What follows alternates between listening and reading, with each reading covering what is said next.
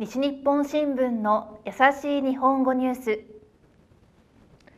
西九州新幹線が9月23日から走る。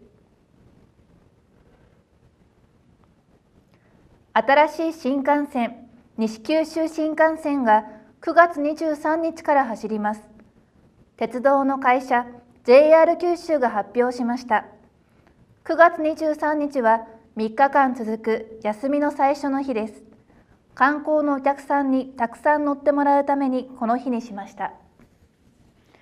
佐賀県の武雄温泉駅から長崎県の長崎駅まで走ります。福岡県の博多駅から長崎駅まで1時間20分ぐらいで行けるようになります。今よりも30分ぐらい短くなります。JR 九州の社長は佐賀と長崎の楽しさを日本全国に知ってもらいたいですと話しました。